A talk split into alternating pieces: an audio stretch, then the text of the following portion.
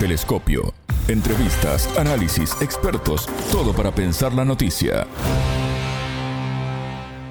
La disputa territorial entre Venezuela y Guyana en la zona del Esequibo se cuela en las primarias convocadas por la oposición venezolana. Bienvenidos. Esto es Telescopio, un programa de Sputnik. Es un gusto recibirlos. Somos Alejandra Patrón y Martín González desde los estudios de Montevideo. Y junto al analista internacional venezolano Jesús Castillo Moleda, politólogo y profesor universitario, experto en campañas electorales y gestión pública, profundizaremos en este tema. En Telescopio te acercamos a los hechos más allá de las noticias. Las relaciones políticas y diplomáticas entre Venezuela y Guyana, tras más de 180 años de disputa territorial por el Esequibo, vuelven a tensarse en defensa de la soberanía. El gobierno de Venezuela ratificó la vigencia del Acuerdo de Ginebra como el único marco jurídico que reconocen para la resolución de este diferendo entre ambas naciones. La zona abarca 159.000 kilómetros cuadrados al oeste del río Esequibo, una zona que ocupa alrededor del 60% del suelo guayanés y que perteneció a los españoles, a los neerlandeses y posteriormente al Imperio Británico. El entrevistado. Jesús Castillo Moleda, politólogo y profesor universitario venezolano, experto en campañas electorales y gestión pública. Bienvenido a Telescopio, ¿cómo estás? Es un gusto recibirte. Muy bien, Alejandra. A ti y a todas las personas que te escuchan, saludos. Todo muy bien. Nos alegramos mucho. Las relaciones políticas y diplomáticas entre los vecinos Venezuela y Guyana están atravesando un momento de creciente tensión tras más de 180 años de disputa territorial en la zona del, del Esequibo. Jesús, se cumplieron 57 años del Acuerdo de Ginebra y Guyana acusa a Venezuela de no cumplir el acuerdo, mientras que Caracas desmiente esto. Eh, contanos un poco cómo se origina este conflicto y en qué situación se encuentra en la actualidad. Mira, este es un conflicto que más que territorial es un conflicto político. Y esto depende mucho también de la manera como los ambos gobiernos tengan sus intereses a lo interno político. No es casual que en Venezuela, que estamos en momentos electorales, tanto en el año 2023 se está disputando el tema de las primarias presidenciales en la oposición, el 2024 es la fecha de las presidenciales y el 2025 son las fechas para elegir los diputados de la Asamblea Nacional, alcaldes y gobernadores nuevamente, empieza otra vez el tema de la disputa de Guayana como parte de un debate público en Venezuela sobre la defensa del territorio y un poco también para aprovechar estos momentos de, de, de defensa y de, en este caso, discurso político para un poco animar al elector que hay un territorio que se está defendiendo. Para los venezolanos, nosotros que, que hacemos encuestas frecuentemente, cuando le preguntamos al venezolano sobre el tema de la Guyana Esequiba, prácticamente lo desconoce. No hay un no, no hay un sentimiento real del ciudadano venezolano hacia ese territorio por varias razones. Primero porque no lo conoce, segundo porque no sabe lo que se produce, tercero porque no hay una identificación clara de ese territorio.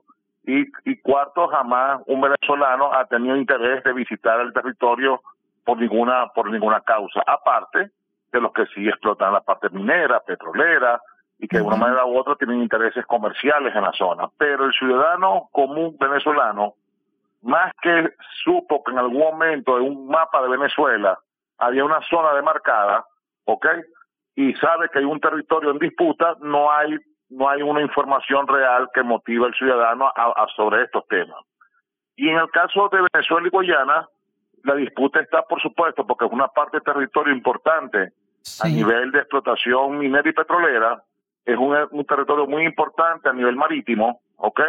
Y sobre todo que el último conflicto que hubo entre los dos países fue cuando Venezuela, en el, ya en el año 2021, tuvo la retención de dos barcos que eran de, de bandera de Guyana porque estaban supuestamente en territorio venezolano, ¿ok? Entonces, este, este, una cosa, por un lado va el lado vitral y por otro lado va la realidad interna de los dos países. Inclusive Venezuela tuvo un antecedente importante con Colombia a nivel de la isla de los monjes, cuando en un momento casi hay un, un conflicto bélico por una introducción o una vinculación de un de una embarcación militar colombiana a Venezuela y Venezuela reaccionó inmediatamente, ¿ok? Hasta este momento la guerra es de palabras.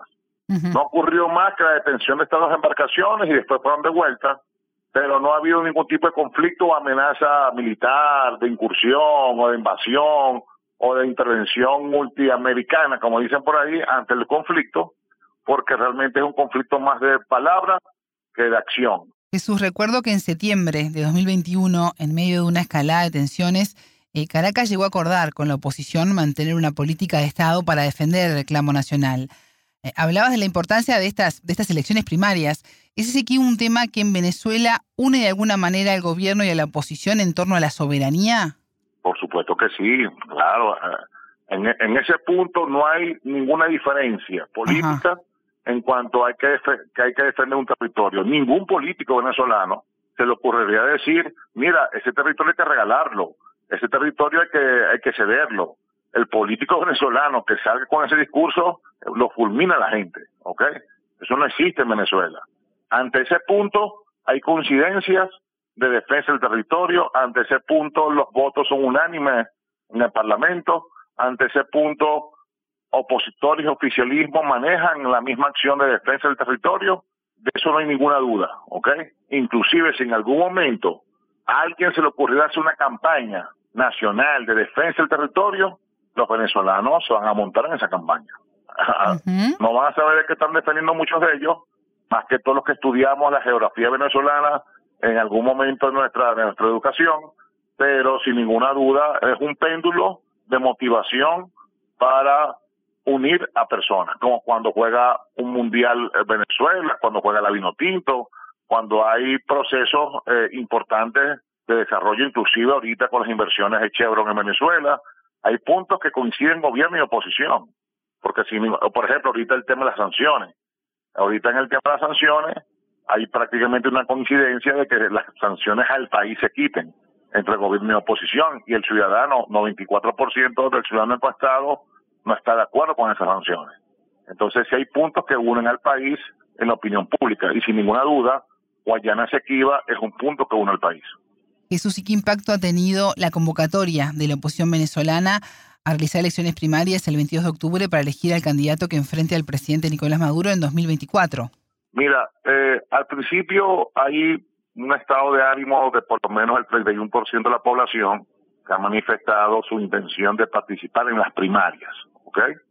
Inclusive un 64% de la población encuestada en Venezuela, de 1.200 muestras que por lo menos nuestra empresa polianalítica realizó entre el 6 de febrero y el 10 de febrero de este año, ha dicho que las primarias deben de ser abiertas, deben dejar que todas las personas que quieran participar participen en ellas. O sea, que no se divida la oposición y que no se señalen a los que en algún momento llamaron alacranes o colaboradores del gobierno. Lo otro importante con las primarias es que sin ninguna duda hay una intención de que participen todos los que quieran participar sin exclusión para que después nadie diga que no se le dio la oportunidad de participar. Y en este momento lo que está en disputa es el quién va a financiar o cómo se va a financiar el costo de la realización de las primarias, que tiene un costo, por supuesto, ¿ok? Sin embargo, hoy en Venezuela solamente hay cuatro nombres que, que están en la palestra de la opinión pública y que son cuatro personas que de una manera u otra con sus realidades, particularidades y propuestas son los que tendrían más opción en este momento de poder ganar unas primarias, al menos que a partir del mes de mayo, exactamente el 22 de mayo, hasta el mes de junio, que son las fechas de postulaciones de candidatos, aparezcan otros nombres que podrían como que sorprender a los que hoy lideran estas encuestas, que son María Corina Machado, el señor Enrique Capriles Radowski, el actual gobernador del Estado Zulia, Manuel Rosales Guerrero, y el comediante eh, Benjamín Fraseo, mejor conocido como el Conde del Guácharo. Entonces, estas son las cuatro personas que hoy tienen mayores niveles de aceptación, pero hay que decirlo que todos están por debajo del 15%. ¿Ok? Esto quiere decir que al, al enfrentarse con Nicolás Maduro, y si, el que se enfrente solo va a perder. Para ganar a Nicolás Maduro tiene que haber una unidad sólida para poder vencerlo en el 2024. Si la oposición venezolana no va unida, sin ninguna duda Nicolás Maduro va a ser reelecto. ¿Y qué está pasando eh, con la figura de Juan Guaidó, autoproclamado presidente interino? ¿Se eh, ha desdibujado con el correr del tiempo desde que Estados Unidos le soltó la mano? Juan Guaidó hoy es parte de la historia política de Venezuela. Juan Guaidó hoy nos representa fuerza política, organización política, no representa amenaza ni para el gobierno ni para la oposición. Eh, fue una, una figura importante durante los primeros cinco meses del año 2019, pero al, ver, al perder el apoyo de los 60 países que lo apoyaban, del gobierno de los Estados Unidos, inclusive al perder el apoyo de sus aliados políticos internos en Venezuela, por supuesto el liderazgo de Juan Guaidó hoy está congelado, ¿ok? En política, por supuesto, dos más dos son 4.280.13, ¿no? Todo puede ocurrir, pero no hay tiempo para que Juan Guaidó vuelva a resucitar. Podríamos decir, como decimos los politólogos, Juan Guaidó está en este momento de reposo, ¿ok? Y va a estar en reposo por un tiempo largo, porque obviamente sus promesas fueron muy altas, entonces sin ninguna duda, en este momento el liderazgo Guaidó está congelado, está muy por debajo de la opinión pública no representa ninguna motivación electoral, ni siquiera una opción para estas elecciones primarias. Jesús, ¿y cómo evaluás el retorno de las relaciones diplomáticas entre Venezuela y Colombia, que recién mencionabas, eh, estrechando la integración fronteriza, económica y comercial de la asunción de Gustavo Petro en Colombia? Mira, eso ha sido muy positivo para las relaciones comerciales. Te lo digo ya en este caso no como politólogo, sino como empresario. Eh, mi empresa tiene excelente, o sea, tengo, un comercio o un intercambio comercial muy importante con proveedores colombianos y ellos conmigo, ¿ok? Y la apertura de la frontera para nosotros fue una bendición. En este momento podemos viajar tranquilamente, podemos pasar mercancía tranquilamente, podemos pasar nuestros vehículos tranquilamente, tenemos un alto intercambio, eso ha activado inclusive la economía formal entre los dos países y esto y este mismo procedimiento está ahorita organizándose para Brasil con Venezuela con la llegada de Lula y, y, la, y, y esto ha sido altamente positivo para la economía de la frontera y también para la economía general, porque bueno, de una manera u otra, todos los comerciantes pagamos tributos en estas transacciones. Lo ilegal va a seguir, por supuesto, pero en menor escala, y quienes de una manera u otra tenemos algunas responsabilidades o tenemos algunos, algunos intereses comerciales, se nos ha hecho mucho más fácil, desde que se aperturó la frontera, poder comercializar nuestros productos más seguros, y por supuesto los costos inclusive han sido más rentables porque no tenemos que estar pagando tantas alcabalas en el camino, sino que pagamos los aranceles ya normales en Colombia y Venezuela, ya con esos permisos podemos pasar las alcabalas para que las mercancías lleguen a nuestras ciudades. Así que, sin ninguna duda, eh, la apertura de la frontera y las relaciones que han mejorado entre los dos países ha sido muy positivo para la economía colombiana y para la economía venezolana. ¿Ya han comenzado a notar también impacto eh, a nivel cultural y social con las reaperturas, tanto en Colombia como con Brasil?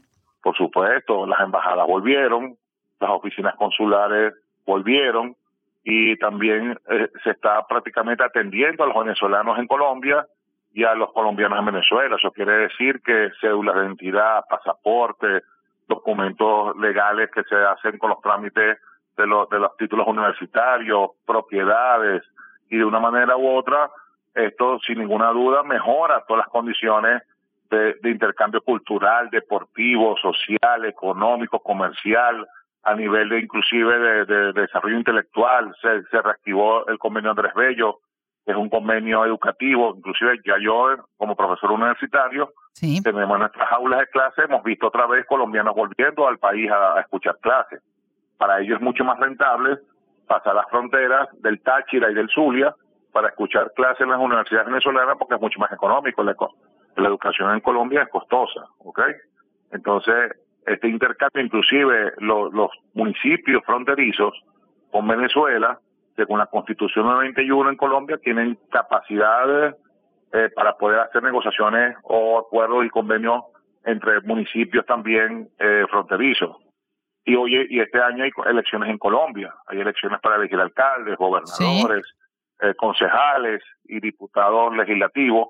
Eso quiere decir que de una manera u otra la actividad electoral y política electoral también se activa en ambos países, ¿no? Hay muchos venezolanos que votan en Colombia y hay muchos colombianos que votan en Venezuela. Jesús Castillo Moleda, politólogo y profesor universitario venezolano, experto en campañas electorales y gestión pública. Muchas gracias por estos minutos con Telescopio. No, Alejandra, siempre la orden. Toda la felicidad del mundo y muchos éxitos. Agradecidos por tomarnos en cuenta. más allá de los titulares. Analizamos los temas candentes. ¿Cómo impacta en el liderazgo de Nicolás Maduro la convocatoria a elecciones primarias por parte de la oposición? Para el venezolano William Serafino, politólogo y analista del grupo de investigación venezolano Misión Verdad, el oficialismo, y en especial la figura del presidente Nicolás Maduro, se han consolidado. Momento de análisis no es tanto una, una medición por eh, la candidatura presidencial, sino que es una propia, es una medición de los factores internos de la oposición, de distintos partidos, unos más viejos, unos de reciente eh, creación y otros que han ido participando en otros eventos electorales. Entonces es un ejercicio de medición de fuerzas a lo interno de estas organizaciones, buscando reconstruir en la medida de lo posible, a la luz de los resultados que se, que se vayan a dar, si es que se terminan realizando, porque eso también, ojo, eso también hay que, hay que prestarle atención porque están sujetas al, a, la, la, propia dinámica de diálogo que se está dando en México y otros elementos, pero en principal, principalmente es un evento de medición de fuerzas internas para tratar de reconfigurar el liderazgo opositor luego de que evidentemente lo que sucedió con el falso interinato de Juan Guaidó y que eso supuso un descabezamiento de quien había tenido el liderazgo de la oposición en los últimos años. En un segundo momento, eh, evidentemente ahí el, el, está también la medición de factores que bueno intentan digamos presentarse como outsiders que han estado eh, evidentemente por fuera del juego político durante muchos años y esta comisión, esta, este anuncio de primarias les permite, digamos, que volver al ruedo político, tratar de medir fuerzas, tratar de obtener apoyo y a partir de ahí tratar de buscar una, una candidatura unitaria, lo cual se ve bastante difícil porque en vista de las rivalidades, de los resentimientos, de la guerra interna que ha habido entre los partidos opositores, resulta muy difícil que independientemente de los resultados de la, de la realización de la primaria, pueda darse, digamos, con efecto de unidad posterior.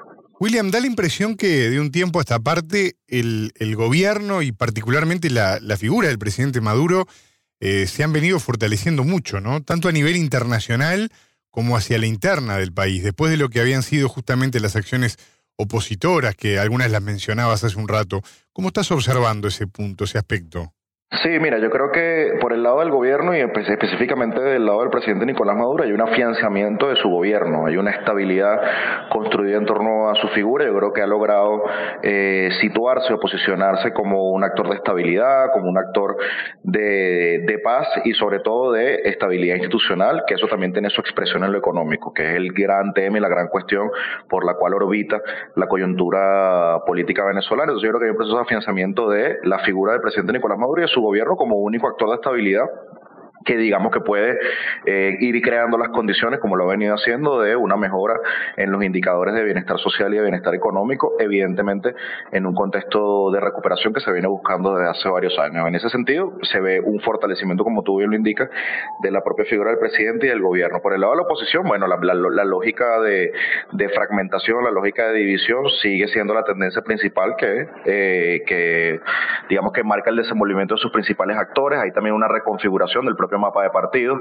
Es decir, estábamos acostumbrados a, en años anteriores a ver una coalición en que en su momento se denominó Mesa de la Unidad Democrática, que bueno, que tuvo un importante eh, impacto electoral, sobre todo en las elecciones del año 2015 para la Asamblea Nacional, pero evidentemente ese mapa de partidos ya se ha disuelto, se ha suprimido y ahora vemos un conjunto de nuevos actores, no solamente a nivel municipal, sino también a nivel regional. Incluso muchos de los partidos que hasta el año 2015, me refiero a partidos opositores, eh, tenían que tenían el rasgo la característica de ser partidos nacionales, es decir, partidos de alcance nacional, que podían presentar candidaturas en la mayoría de los municipios y en la mayoría de los estados, han quedado supeditados a ser eh, partidos regionales eh, y que ahora entran en competencia con nuevos partidos que tienen, digamos, un alcance municipal, pero que también se arriesgan a presentar candidaturas bajo otras coaliciones en distintos estados, que fue lo que se manifestó, disculpa a lo largo de la, de la explicación, que fue lo que se manifestó en las eh, pasadas elecciones, pasadas mega elecciones del año 2021, es decir, partidos de muy reciente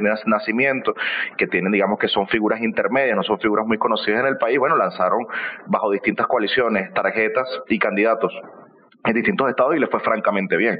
Entonces estamos viendo una reconfiguración por ese lado de los partidos opositores, el intento también de que se busquen outsiders, gente que no ha estado vinculada al medio político de manera directa, para tratar de reflotar un liderazgo opositor que está realmente fragmentado, realmente dividido y que evidentemente ha perdido la credibilidad y la confianza de su propio electorado a la luz de lo que ocurrió con Juan Guaidó.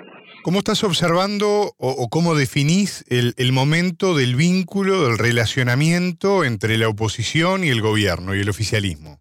Eh, sí, si lo vemos a la luz de lo que ha sucedido en la mesa de diálogo, que recordemos que en el mes de noviembre se llegó a un segundo acuerdo firmado y rubricado que tenía un conjunto de condiciones. En ese sentido, el diálogo está estancado. Hay que ser, hay que ser francos con, con lo que está sucediendo y ese estancamiento es producto también de que uno de los principales compromisos que había asumido la oposición, que era la liberación de 3 mil millones de dólares que habían sido confiscados ilegalmente durante los últimos años a raíz de, bueno, de toda la campaña de cambio de régimen eh, encabezada por Juan Guaidó y evidentemente promocionada por Estados Unidos, ese compromiso aún no se ha llevado a cabo, aún no se ha realizado, el dinero no ha retornado a Venezuela, que es el legítimo propietario de sus fondos que están confiscados, y evidentemente eso ha supuesto un estancamiento del diálogo, una incertidumbre sobre si es posible que se lleguen a nuevos acuerdos en el transcurso de este primer semestre, porque evidentemente la oposición no ha mostrado voluntad en que ese, ese compromiso se, se lleve a cabo. Entonces, bueno, la, evidentemente la mesa de diálogo está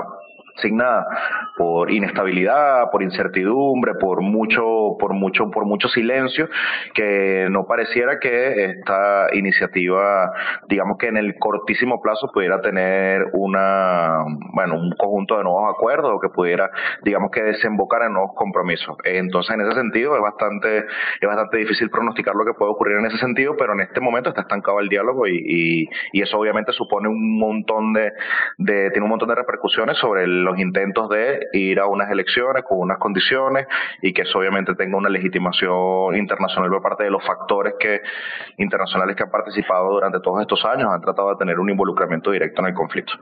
Telescopio. Ponemos en contexto la información. Hasta aquí, Telescopio. Pueden escucharnos por sputniknews.lat. Ya lo saben, la frase del día la escucharon en Telescopio. Todas las caras de la noticia en Telescopio. En ese punto no hay ninguna diferencia política en cuanto hay que, que hay que defender un territorio. Ningún político venezolano se le ocurriría decir, mira, ese territorio hay que regalarlo, ese territorio hay que, hay que cederlo. El político venezolano que salga con ese discurso lo fulmina la gente, ¿ok? Eso no existe en Venezuela. Ante ese punto hay coincidencias de defensa del territorio. Ante ese punto los votos son unánimes en el Parlamento. Ante ese punto opositores y oficialismo manejan la misma acción de defensa del territorio. De eso no hay ninguna duda, ¿ok? Inclusive si en algún momento a alguien se le ocurriera hacer una campaña nacional de defensa del territorio, los venezolanos se van a montar en esa campaña. Yo creo que hay un proceso de afianzamiento de la figura del presidente Nicolás Maduro y de su gobierno como único actor de estabilidad que digamos que puede ir creando las condiciones, como lo ha venido haciendo, de una mejora en los indicadores de bienestar social y de bienestar económico, evidentemente en un contexto de recuperación que se viene buscando desde hace varios años. En ese sentido, se ve un fortalecimiento, como tú bien lo indicas, de la propia figura del presidente y del gobierno. Por el lado de la oposición, bueno, la, lógica de, de, fragmentación, la lógica de división sigue siendo la tendencia principal que, digamos, que marca el desenvolvimiento de sus principales actores. Telescopio, un espacio para entender lo que sucede en el mundo.